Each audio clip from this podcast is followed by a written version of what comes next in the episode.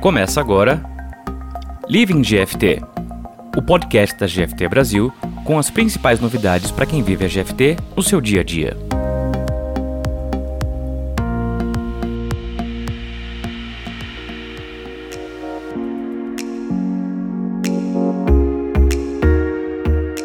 Entre os temas mais discutidos na nossa sociedade atual, a diversidade e a inclusão social são alguns dos assuntos mais recorrentes.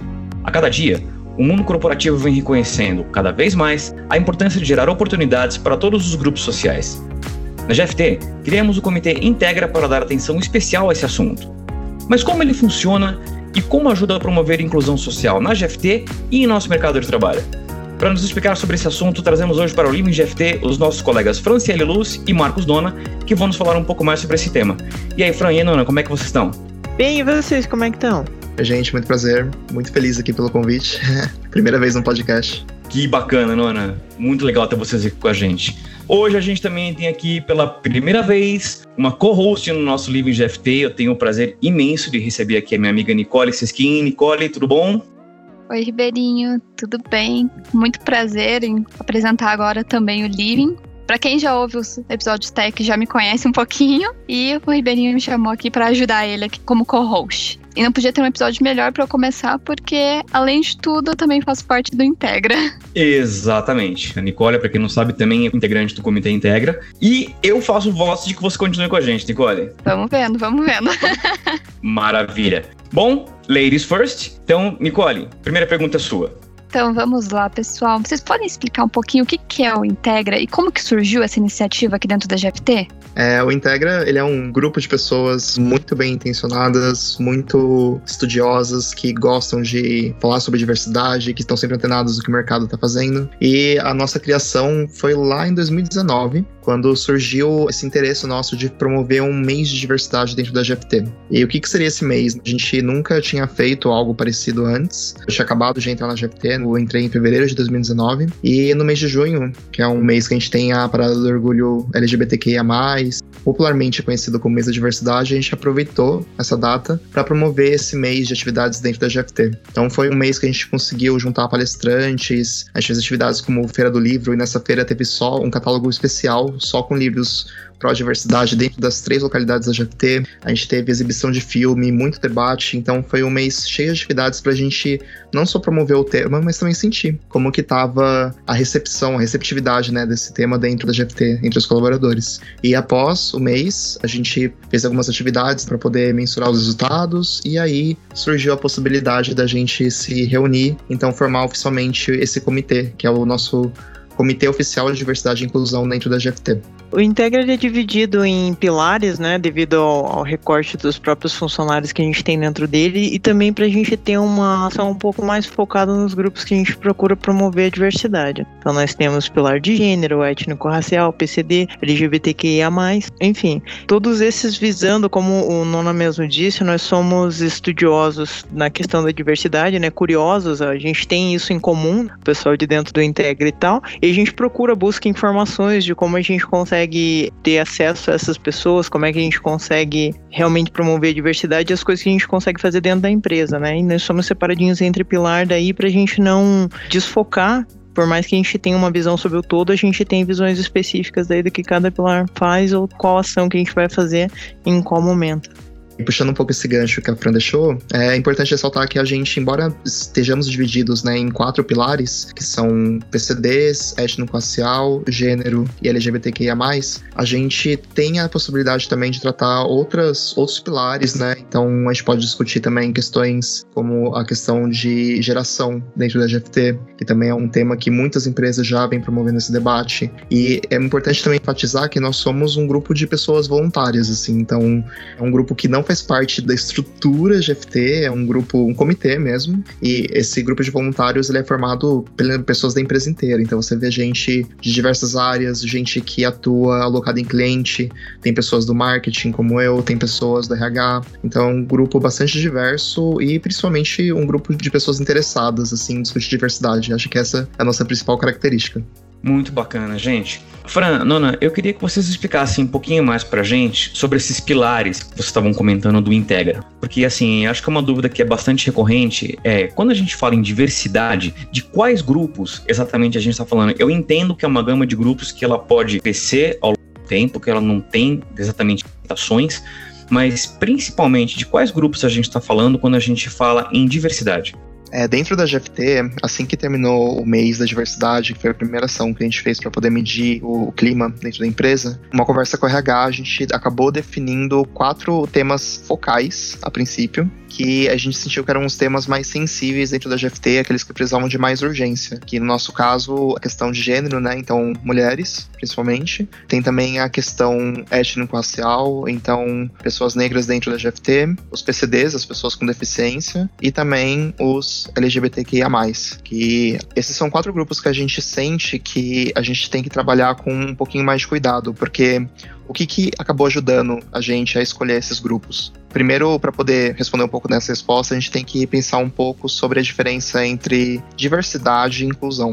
Diversidade, então, é uma coisa mais estatística, assim. Você olha na sociedade, você vê qual é a porcentagem de mulheres na sociedade, qual é a porcentagem de negros, qual é a porcentagem de pessoas com deficiência. E aí depois você olha para sua empresa e você vê se essas porcentagens estão representadas dentro da empresa. Então, isso é diversidade. Inclusão já é um passo além, porque além de você ter essa mesma quantidade de pessoas, essa mesma porcentagem, né, proporcionalmente, dentro da sua empresa, você tem que olhar com um recorte, né? Você tem que ver se essas porcentagens estão representadas em todos os níveis hierárquicos, você tem que olhar todos os times, você tem que olhar esses grupos de pessoas e onde que eles estão atuando, porque não adianta nada você ter 56%, né, que é o total de pessoas autodeclaradas negras que a gente tem no Brasil, de acordo com pesquisas recentes do IBGE. E você tem essa mesma porcentagem de negros dentro da sua empresa, mas eles estão todos em posições como, por exemplo, limpeza, servindo café, essas posições que, embora sejam também importantes para o funcionamento de uma empresa, você tem que verificar também se essas pessoas têm poder de decisão. Se você tem essa mesma porcentagem de negros também no board da empresa, no leadership, nos grupos que fazem gerência, então isso é inclusão. E quando a gente pensa em mulheres,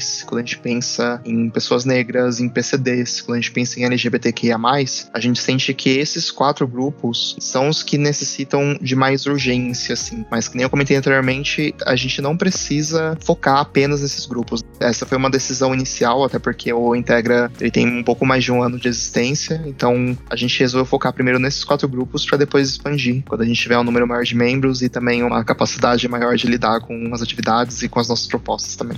Uma das coisas que o Integra trouxe é a questão de representatividade. A gente tem a representação desses pilares e que nem o Nona falou, foi decidido que a gente faria esses quatro primeiros para a gente conseguir focar algumas ações desses grupos mais elementares para daí a gente conseguir trazer os outros. Mas a gente tem é, dentro dos nossos colaboradores uma série de recortes. Nós temos pessoas que são representantes da raça negra no pilar étnico-racial. Nós também temos essas mesmas pessoas distribuídas nesses outros outros pilares. Então, nós temos pessoas que são mulheres negras que estão nos dois pilares aí de gênero e o de étnico-racial por uma questão de representatividade e também por uma questão de cuidado com o próprio tema, né? uma vez que já é uma característica da pessoa ir atrás desse tipo de orientação e de material de consumo de material para fazer com que a inclusão aconteça, aí fica um pouco mais facilitada. Nós temos também o LGBTQIA+, que a gente tem até acompanhado algumas datas aí se tratando de festivais e mesmo do Dia da Consciência Negra, é, também as paradas em várias cidades diferentes do Brasil que nós temos. A GFT nós sabemos o Dia do Orgulho Gay, né, LGBTQIA+,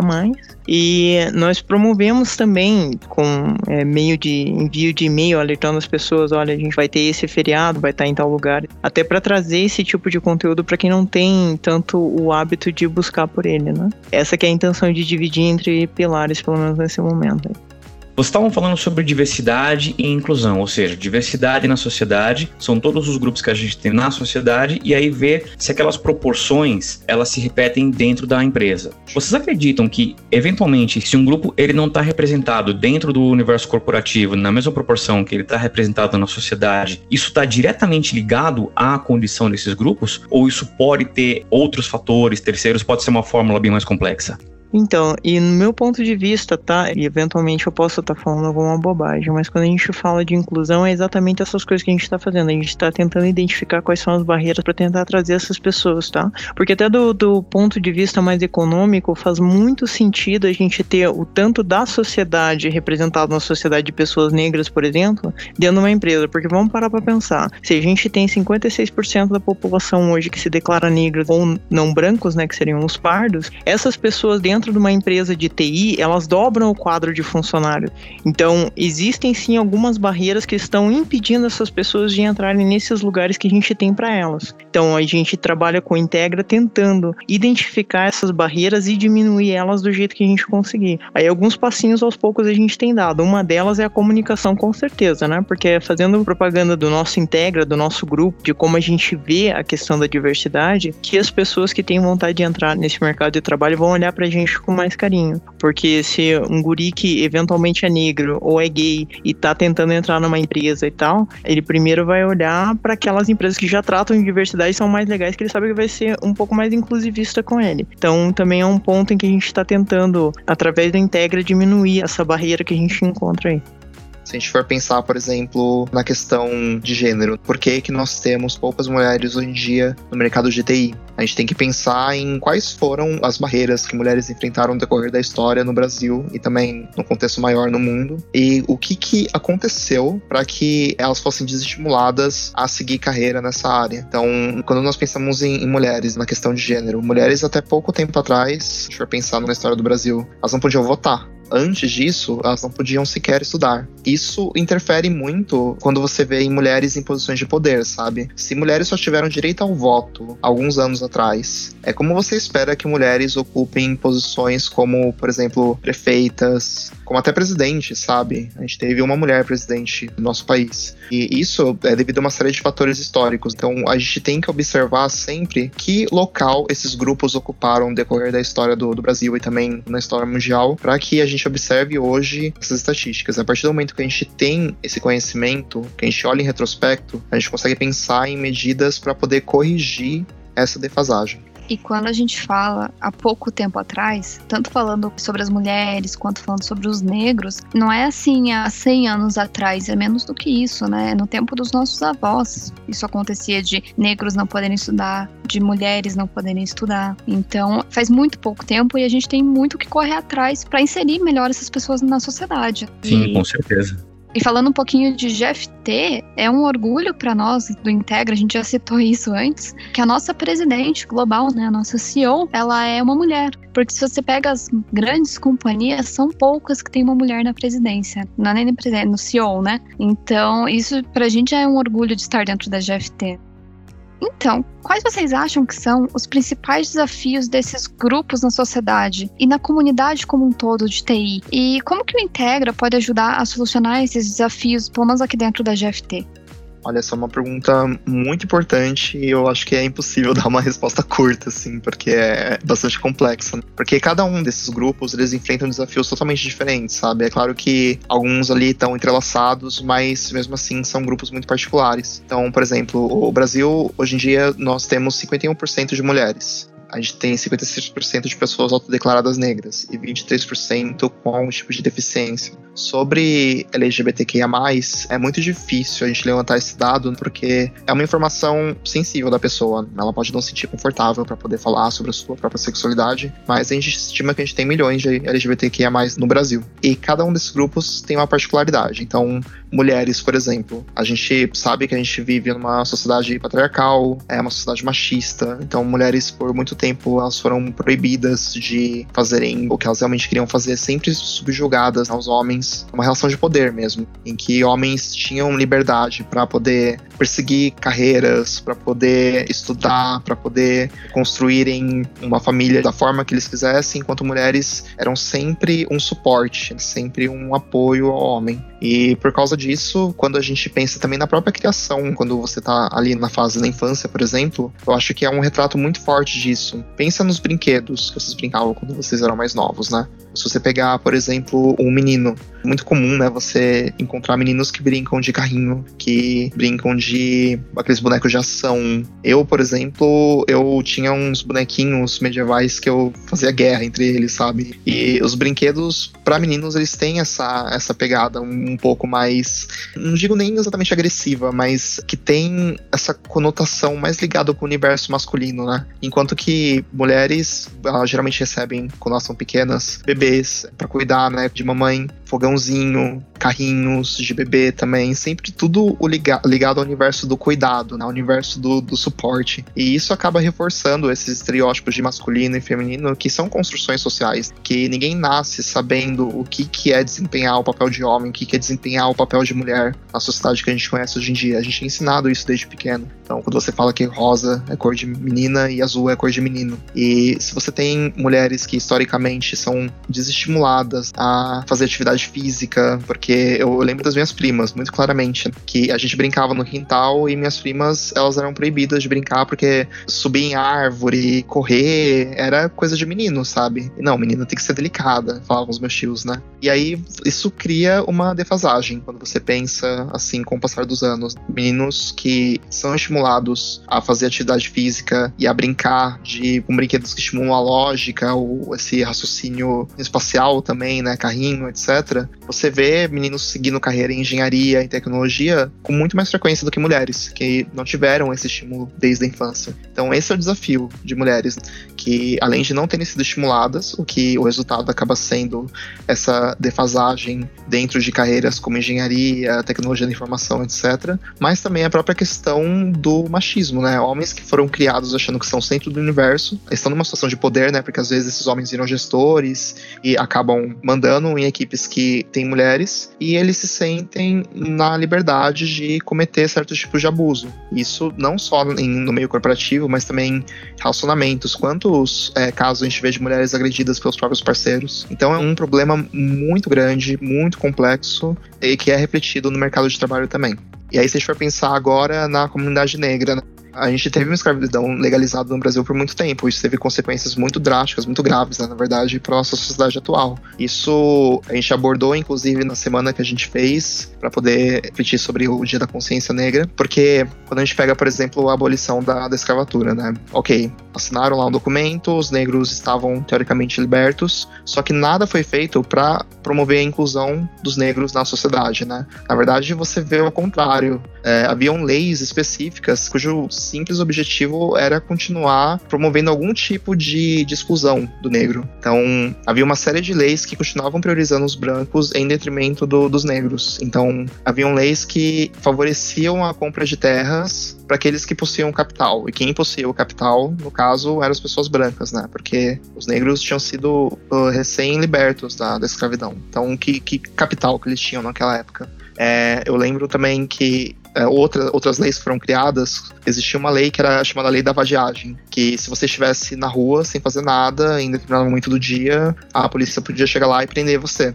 E quem que eram as pessoas que estavam na rua no momento que a polícia passava eram negros, porque eles estavam desempregados, que tinham dificuldade de encontrar emprego, porque, como comentei, nenhuma política de inclusão dos negros foi realizada. Então, com isso, você tem um processo também de favelização no Brasil, né, que os negros acabam se juntando em comunidades, essas comunidades é, no futuro virariam as favelas né, que a gente conhece hoje em dia. E com isso vem uma série de estereótipos né, que são feitos em relação à população negra hoje em dia. Então tem gente que está andando na rua, vê uma pessoa negra vindo no sentido contrário e muda de calçada. É, a gente tem que se perguntar e se questionar de como que surgiu esse tipo de comportamento, sabe? Porque é um comportamento que é construído e essa construção ela tem uma origem histórica, ela tem fatores sociais envolvidos que são complexos. A gente tem programas que exploram a, a violência policial dentro das comunidades negras. Então, é... e a gente assiste esses programas, a gente acaba naturalizando, banalizando a violência que é cometida contra corpos negros. Se a gente pegar, por exemplo, aquele caso daquela rede de supermercados famosa, que a gente teve uma pessoa negra que foi espancada até a morte.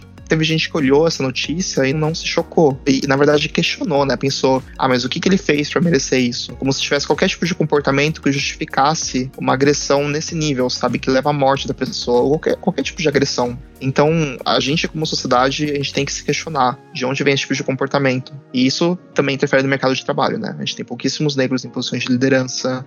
É, é, eu acho que é muito interessante, no caso da população negra, a gente estabelecer um exercício que é toda vez que você entrar numa sala, presta atenção nas pessoas em volta e se pergunta que, que posição que elas estão ocupando. Eu exerci isso muito na universidade e eu vou falar para você que era assustador. Eu estudei em universidade pública e na minha sala de 30 pessoas a gente tinha duas pessoas negras. E no departamento inteiro, quando eu caminhava pelos corredores, eu via pessoas negras na limpeza, servindo café, enquanto que os professores, praticamente todos brancos. Então, esse tipo de olhar que a gente tem que começar a se exercitar e se perguntar se a gente tem 56% de pessoas autodeclaradas negras no Brasil, por que, que elas estão ocupando essas posições específicas, sabe? Porque eu não tenho mais negros professores, porque eu não tenho mais negros na política. E isso é, é bem complexo, assim, bem difícil de, de se fazer. Eu acho que a gente tem que procurar fazer mais. Em relação a pessoas com deficiência, a gente tem 23% de pessoas com deficiência, algum tipo de deficiência no Brasil. Esse é um grupo bastante particular porque quando a gente fala em deficiência, são muitas as deficiências possíveis. E cada deficiência implica em uma série de particularidades, né, de fatores, que quando você pensa nessa pessoa no mercado de trabalho, as empresas têm que estar preocupadas em atender esses requisitos e incluir essas pessoas dentro do seu quadro de funcionários porque eu já vi muitas empresas, assim, como, como prática, elas cumprirem, porque a gente tem uma lei no Brasil que estabelece uma, uma cota para pessoas com deficiência dentro do quadro de funcionários. E as pessoas, as empresas, né, no caso, elas acabam contratando PCDs para exercer funções, assim, esdrúxulas. Por exemplo, tinha uma empresa que eu, eu conheci que os PCDs eram contratados para atuar como massagistas, sabe? Então, o cara tava no escritório trabalhando naquela posição um pouco desconfortável, né? Fica muito tempo sentado. Aí queria receber uma massagem para poder, enfim, relaxar, depois voltar pro trabalho. Ia lá e era atendido por quem? Por PCDs, cegos, no caso. Então, essa pessoa voltava pro escritório, lá na equipe dela. Tinha algum PCD na equipe dela? Não tinha. Então, isso não é inclusão, de forma alguma. Isso é o contrário. A gente tem que olhar para os PCDs um olhar muito mais atento e muito mais de respeito. Porque 23% da sociedade com algum tipo de deficiência é muita gente. É muita, muita, muita gente. E essas pessoas não estão, elas estão sendo negligenciadas pelas empresas pelo governo, se você pensar também onde que a gente tem acessibilidade, né? Nem todo lugar que você vai, você encontra estruturas para receber pessoas com deficiência. Então, é, é, um grupo bastante particular também e que tem que receber mais olhar da sociedade como um todo. E, por fim, mais ou menos importante, a gente tem os LGBTQIA+, que é um público muito grande, que nem eu comentei, a gente não tem como falar com precisão qual é a porcentagem, mas a gente estima que temos milhões de LGBTQIA+, no Brasil, e é um público que sofre preconceito desde uma idade muito nova. Se você pegar, por exemplo, a população é, transexual, que é, é bastante vulnerável, porque esse processo de descoberta, de se identificar com um gênero diferente ao gênero que foi atribuído no seu nascimento, ele pode ocorrer numa idade muito jovem, que você geralmente está na escola, você acaba sofrendo bullying, você é rejeitado, você não tem amigos. Muitos acabam não concluindo nem o ensino fundamental, porque o, o bullying é tão grande, o desrespeito é tão grande que eles não conseguem é, ir para a escola se torna um martírio todos os dias. E o, uma vez que elas não têm nenhum ensino fundamental, que futuro você vai conseguir em um país como o Brasil? Então muitos acabam encontrando uma forma de sobrevivência mesmo na prostituição. Então as pessoas, muitas pessoas ligam, né, transexuais e travestis à prostituição, mas pouco se questionam do porquê que essas pessoas acabam ocupando esses espaços. Mas em relação a LGBTQIA+, tem um discurso bastante nocivo, que é um discurso moralista, sabe? De querer julgar como certo ou errado. E esse é um debate que não faz bem para ninguém, porque você você continuar negligenciando essas pessoas, você tá contribuindo para a maior desigualdade do nosso país. E essas pessoas que poderiam se tornar criadores incríveis, sabe? Pensadores, políticos, filósofos, essas pessoas estão sendo mortas na rua por causa da violência, por causa de complicações diversas. Enfim, existe uma série de fatores que estão aí em torno da comunidade LGBTQIA.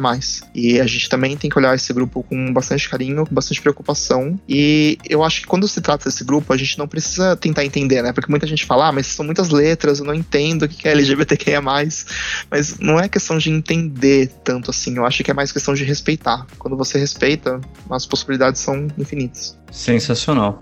E quais são os desafios que o Integra já venceu? E quais são os desafios a vencer no futuro com o Integra?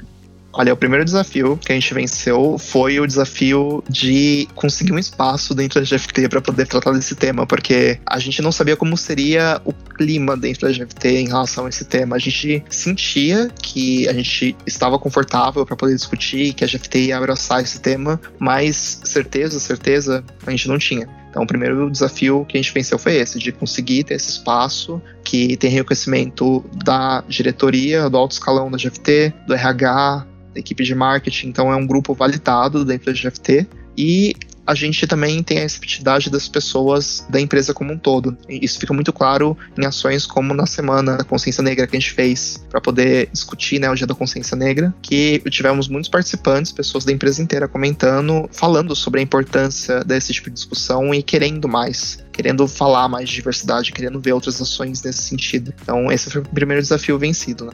E os próximos desafios a vencer no futuro, eu vou falar para você o principal.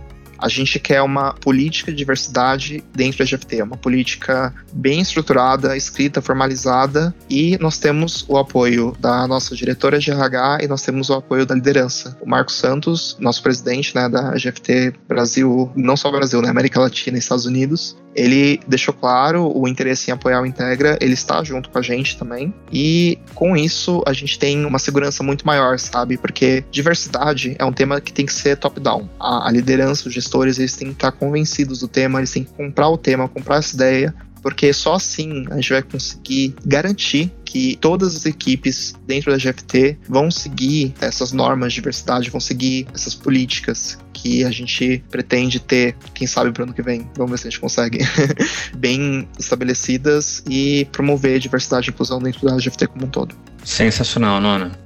Bom, até agora a gente falou dos benefícios do Integra para dentro da GFT, mas a gente também sabe que muitas iniciativas da GFT costumam colaborar para fora, ou seja, para o contexto da sociedade, como é o próprio Continuous Skill Learning que a gente conversou no nosso episódio anterior do Living GFT. E aí eu te pergunto, na sua visão, o Integra ele também promove benefícios a essas comunidades fora do contexto GFT? Com certeza promove, mas há espaço para mais e é o que queremos, principalmente para ano que vem. Então, quando a gente promove debates dentro da GFT sobre temas de diversidade, quando a gente faz ações de conscientização, como foi a Semana da Consciência Negra, como foi também a semana que a gente fez para poder falar sobre a Semana da Mulher, que foi em março desse ano, para poder discutir a questão de gênero. Esse tipo de ação, quando a gente impacta o colaborador aqui dentro, a gente faz ele repensar também nas suas atitudes fora da empresa. Então, esse é um benefício direto que a gente tem, que é levar as pessoas a refletirem e repensar seu comportamento na sociedade, não só exclusivo dentro da GFT, mas a GFT também, com o Integra, a gente pretende atingir grupos ainda maiores. Como que a gente quer fazer isso? Estamos em discussão para poder incluir o Integra dentro do GFT Academy, que é a Universidade Cooperativa da GFT, e com isso, a gente seria então dentro do GFT Academy um grupo para poder promover discussão, diversidade e inclusão e para poder treinar as pessoas e capacitar as pessoas, não só dentro da GFT, mas também fora. E também assegurar que quando a gente tem grupos de starters, quando a gente tem estagiários entrando na GFT, iniciando uma carreira aqui dentro, que esses grupos sejam diversos e que você tenha diversidade de gênero, diversidade étnico-racial, diversidade de sexualidade, diversidade em relação a ser PCD ou não. Então, esse tipo de coisa, no momento que a pessoa entra no mercado de trabalho, é um momento muito importante e que também é onde a gente consegue assegurar que nós estamos tendo diversidade e inclusão. Então, por meio do Academy, com ações conjuntas, a gente vai conseguir promover mais diversidade e atingir grupos que não estão restritos ao nosso universo GFT. Na sua opinião, como que o Integra diferencia a GFT de outras empresas no que diz respeito aos temas de diversidade e inclusão?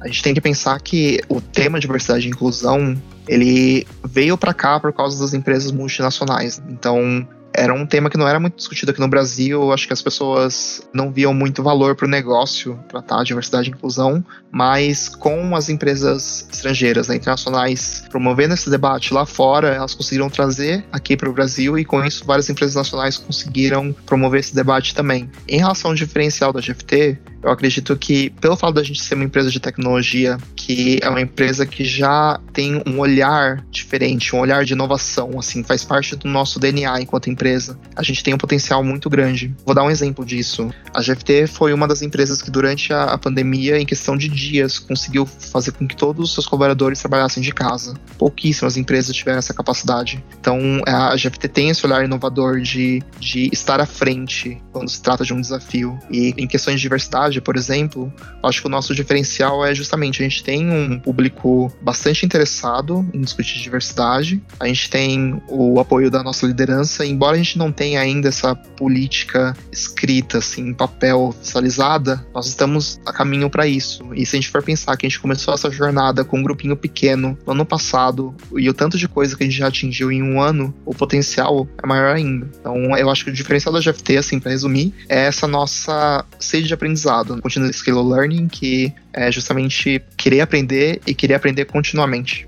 Com certeza. E uma coisa que eu até já citei em nossas reuniões do Integra lá no começo é que mesmo antes de a gente ter esse grupo né, do Integra e tudo mais, quando eu entrei na GFT, a GFT foi a única empresa onde eu fiz entrevista que eu não fui questionada se é, eu tinha filhos ou quando eu pretendia ter filhos.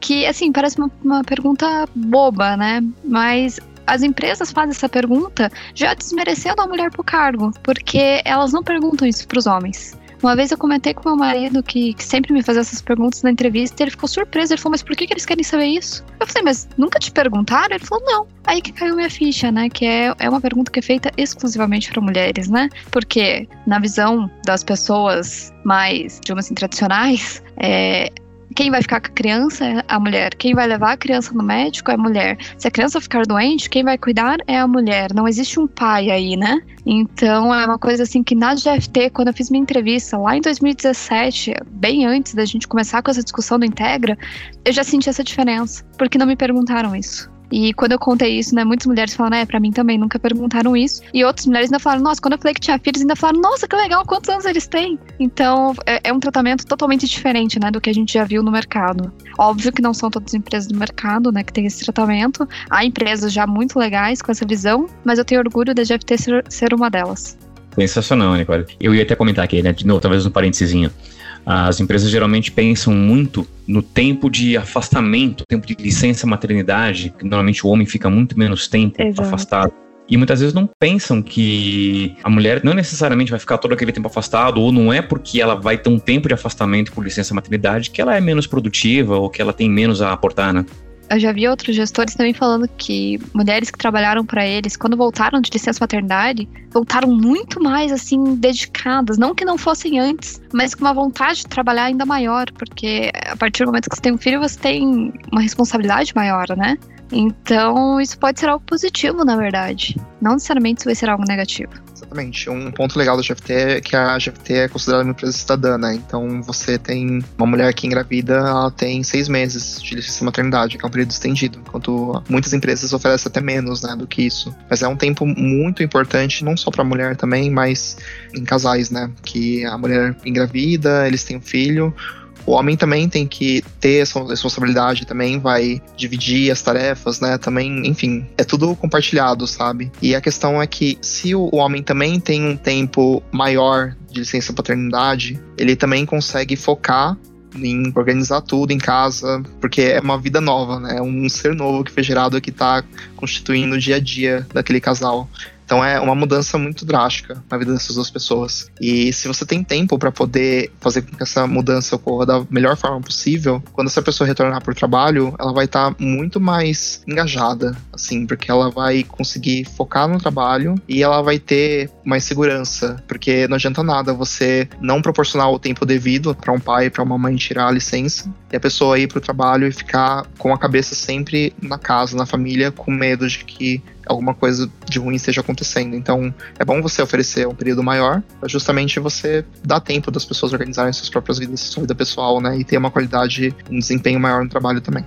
Muito legal, gente. E falando um pouquinho sobre resultados, a gente consegue mapear benefícios que estejam diretamente relacionados a gente montar um grupo, a gente montar uma squad, montar um time que ele tenha maior diversidade? Nossa, vários, inúmeros benefícios. Eu acho que o benefício assim mais palpável é em questão de criatividade e inovação. E é até intuitivo a gente pensar nisso, porque se você tem um grupo que são pessoas com uma faixa etária muito parecida, pessoas que têm um passado assim muito parecido, de uma, uma, classe social parecida.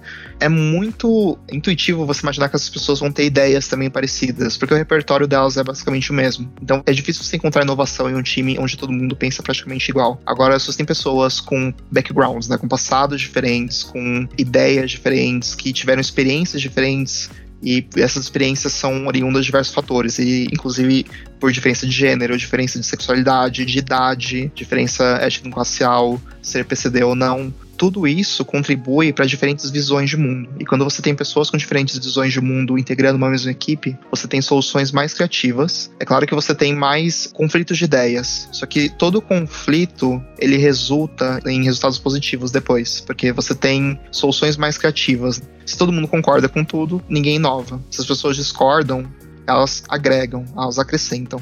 Então, esse é o, o benefício direto, né? Você tem equipes diversas que acabam gerando mais criatividade de ideias, ideias mais inovadoras e inovação está diretamente ligado com receita. Então, empresas mais inovadoras, empresas com quadros de funcionários mais diversos, elas têm uma receita maior. E isso já foi comprovado em diversas pesquisas, pesquisas de universidades, a USP, por exemplo, ou pesquisas também do meio privado, então você tem PwC, KPMG, que fazem essa relação entre diversidade e receita. E também tem outros benefícios, como atração de talentos. A GF tem uma empresa de tecnologia e empresas de tecnologia no Brasil são várias, inúmeras. Então é um mercado muito competitivo, é um mercado que está aquecido e com isso os profissionais de tecnologia da informação eles estão cada vez mais criteriosos na hora de escolher uma empresa na qual eles querem trabalhar. Então, as empresas têm que oferecer um ambiente que seja um retrato de como essas pessoas pensam, porque elas não estão mais procurando apenas um salário bom.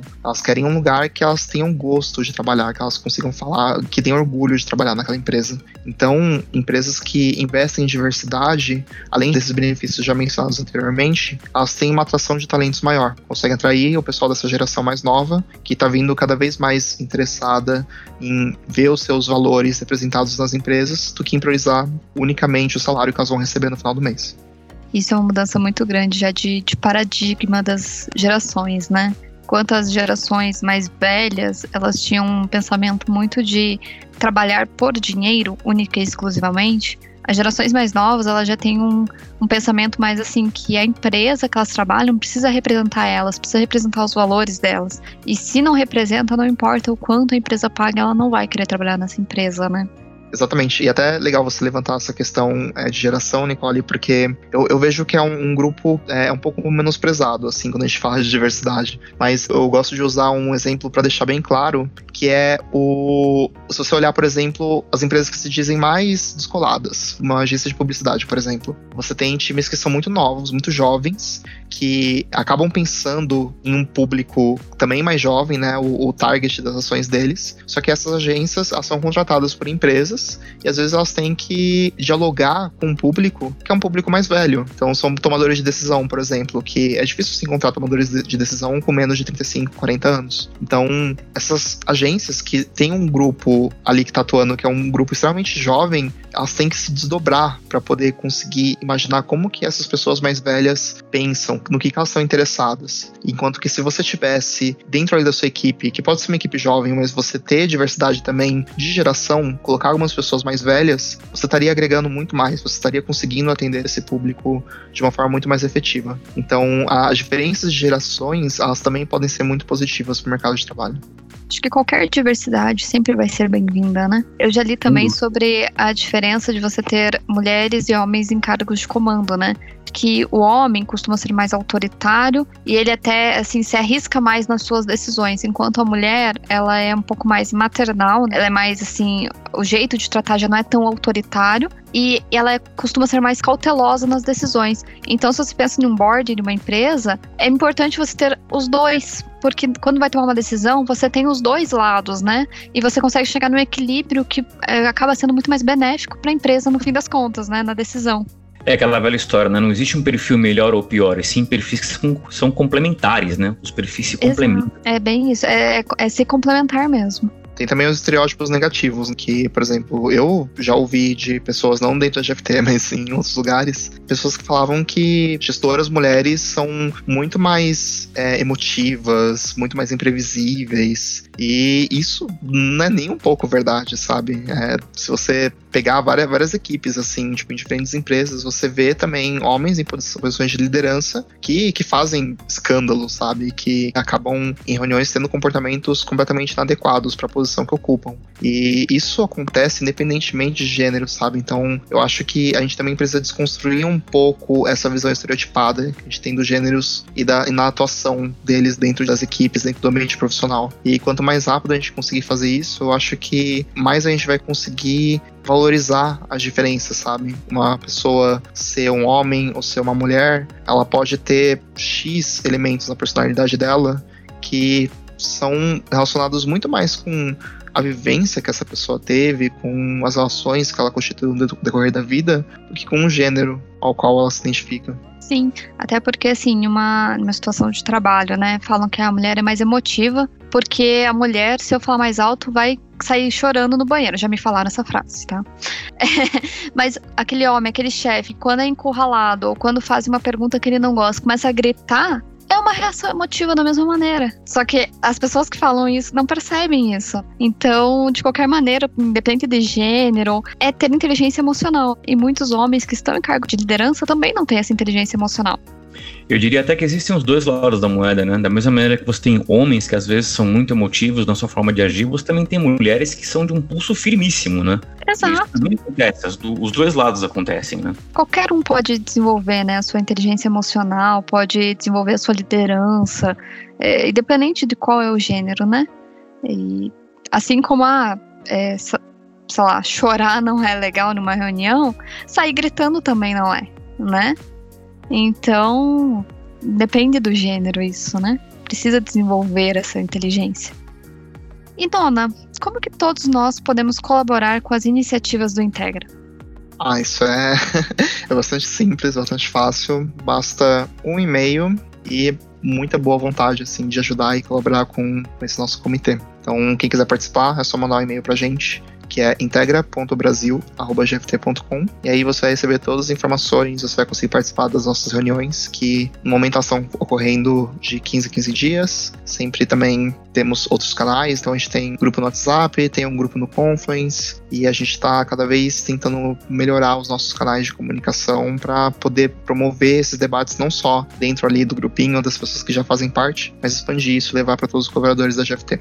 E acho que vale acrescentar que esse apoio, essa colaboração não precisa partir necessariamente daquelas pessoas que façam parte dos grupos que são acolhidos pela Integra, né, Nona? De que todas as pessoas de todos os grupos podem e até devem colaborar, correto? Exatamente, exatamente. O que eu comentei, esses grupos de trabalho que a gente definiu, esses pilares, que são PCDs, étnico-racial, gênero e LGBTQIA+, eles foram escolhidos por uma questão de urgência. A gente tinha um grupo muito pequeno, a gente precisava focar, então não dava pra gente abraçar o mundo naquele momento. Mas quanto mais pessoas resolverem fazer parte do Integra, a gente vai conseguir olhar também com mais atenção e com mais carinho outras pautas que são igualmente importantes. Por exemplo, a questão de geração. Então, pensar nesses grupos de pessoas com idade mais avançada ou que oposição elas ocupam dentro da GFT e como que a gente pode melhorar como empresa para poder acolher melhor esse grupo. E até mesmo se a pessoa é, tiver curiosidade de saber um pouco mais sobre o tema, às vezes ela acha que ela não tem muito a contribuir, mas ela tem curiosidade de saber mais, de aprender mais sobre o tema, já é super válido e super bem-vindo.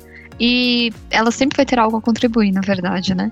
Muito importante isso, Nicole, porque o Integra ele é justamente um espaço de acolhimento, um espaço aberto em que a gente tem essas reuniões quinzenais, na qual as pessoas elas podem tirar suas dúvidas em relação à diversidade, porque ninguém nasce sabendo absolutamente nada e nenhum de nós dentro do Integra é um especialista em diversidade. Nós somos pessoas muito curiosas, muito apaixonadas assim por diversidade e é isso que move a gente. Então, muitas pessoas entraram no Integra sem saber praticamente nada sobre diversidade, com medo de cometer algum deslize, de um ato falho, alguma coisa. E a gente dá espaço para poder promover essas discussões, a gente comenta coisas que estão acontecendo fora da GFT, a gente pega esses casos, por exemplo, racismo, homofobia que a gente vê lá fora e a gente discute nas reuniões de Integra para as pessoas não terem dúvidas do porquê que isso é errado ou porquê que as pessoas concordam ou discordam em relação a certo ponto. Isso tudo fica muito mais claro quando você faz parte do Integra e que você percebe que você tem essa liberdade para aprender. Porque o principal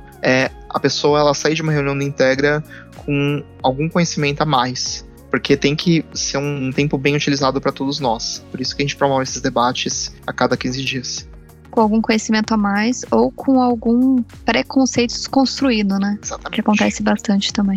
E para a gente fechar esse papo com chave de ouro, quem quiser conhecer mais sobre o Integra, tanto estando dentro quanto fora da GFT, onde pode encontrar maiores informações? Ela pode mandar um e-mail para a gente né, no integra.brasil.gft.com. Caso a pessoa tenha vergonha, assim, não queira é, mandar um e-mail para essa caixa, que é uma caixa do grupo do Integra inteiro. Então, quem manda e-mail para lá, o Integra inteiro vai receber pode me procurar também, pode procurar a Nicole. Então, vamos deixar nosso e-mail, Nicole, para quem quiser entrar em contato com a gente. Sim, acho que a gente deixa aqui na descrição do episódio, né? A gente deixa tanto do Integra quanto o meu, quanto do Nona. Você pode mandar pra gente direto. Ah, perfeito. Chama a gente no Teams também, se tiver qualquer dúvida, pode entrar em contato. LinkedIn, e... para quem for de fora. LinkedIn também, sempre válido. E é isso. Uh, nós somos, quem eu comentei, pessoas que gostam de discutir diversidade. A gente tem esse espaço dentro da GFT para poder discutir e a gente está com planos cada vez mais ambiciosos para poder deixar nossa empresa cada dia mais inclusiva, cada vez mais diversa. E em relação à diversidade, eu só queria deixar uma última mensagem assim, que é eu considero que existem dois tipos de empresas que estão discutindo diversidade nesse momento. São as empresas apaixonadas pelo tema, que aquelas que de fato querem trabalhar diversidade porque elas acreditam que é importante a gente corrigir essa defasagem social, né, que esses grupos enfrentam, porque elas querem promover um ambiente acolhedor, elas querem contribuir para a sociedade como um todo. E as outras empresas que também tratam a diversidade são as empresas inteligentes, que são aquelas que querem ser mais competitivas, que querem gerar mais valor para o negócio, querem ter mais receita, porque diversidade também traz esses benefícios. Ou seja, o que, que sobra? As empresas que não tratam diversidade. Então, eu espero que se você estiver ouvindo esse episódio do podcast e você não for da GFT, é, que você pense um pouquinho em qual categoria a sua empresa se encaixa agora. Se é uma empresa, empresa apaixonada, né, pelo tema de diversidade, se é uma empresa inteligente, pode ser as duas também, ou se ela é uma empresa que não trabalha diversidade ainda. E aí, se ela não trabalha, a gente motiva vocês a fazer uma coisa que a gente fez em 2019, que é criar um comitê, juntar pessoas interessadas e serem ouvidas, levar esse tema adiante para conseguir apoio da liderança, do RH, dos tomadores de decisão, assim a gente, como a gente está fazendo na GFT, levar a voz de vocês adiante. Quem sabe vocês também terão uma política de diversidade e inclusão dentro da empresa de vocês. Nona, muito obrigada pela participação. Acho que esse tema ainda tem muito o que falar sobre. Quem sabe a gente não faz pra frente mais episódios sobre isso, mais focado nos pilares ou algo assim. Fica o agradecimento pra Fran. A Fran teve que sair no meio do episódio, ela teve um probleminha, mas fica o agradecimento aí. E Ribeirinho, muito obrigada por me receber como co-host. Nicole, eu que agradeço. E já falei, te espero nos próximos episódios. Opa, bora lá. Você acabou de ouvir Living GFT, o podcast da GFT Brasil, com as principais novidades para quem vive a GFT no seu dia a dia.